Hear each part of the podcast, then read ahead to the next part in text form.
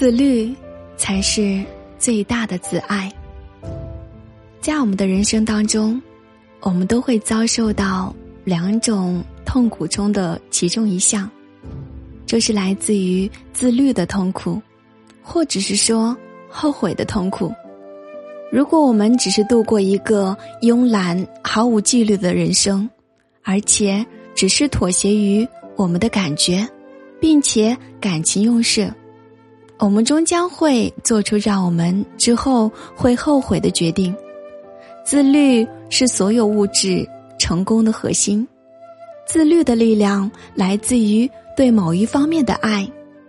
自律是将爱转化为实际行动的过程。所有的愿望不等同于行动，真正的自律就是行动，是基于灵魂的行动，是发生在。内心的行动，让任何梦想开花结果的本质就是自律。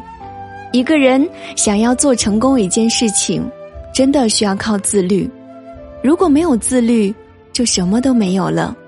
即使有贵人相助，也只是暂时的。生命万象，唯有自律才能够到达真谛。只有发自内心的虔诚。才有可能迎来向往的明天。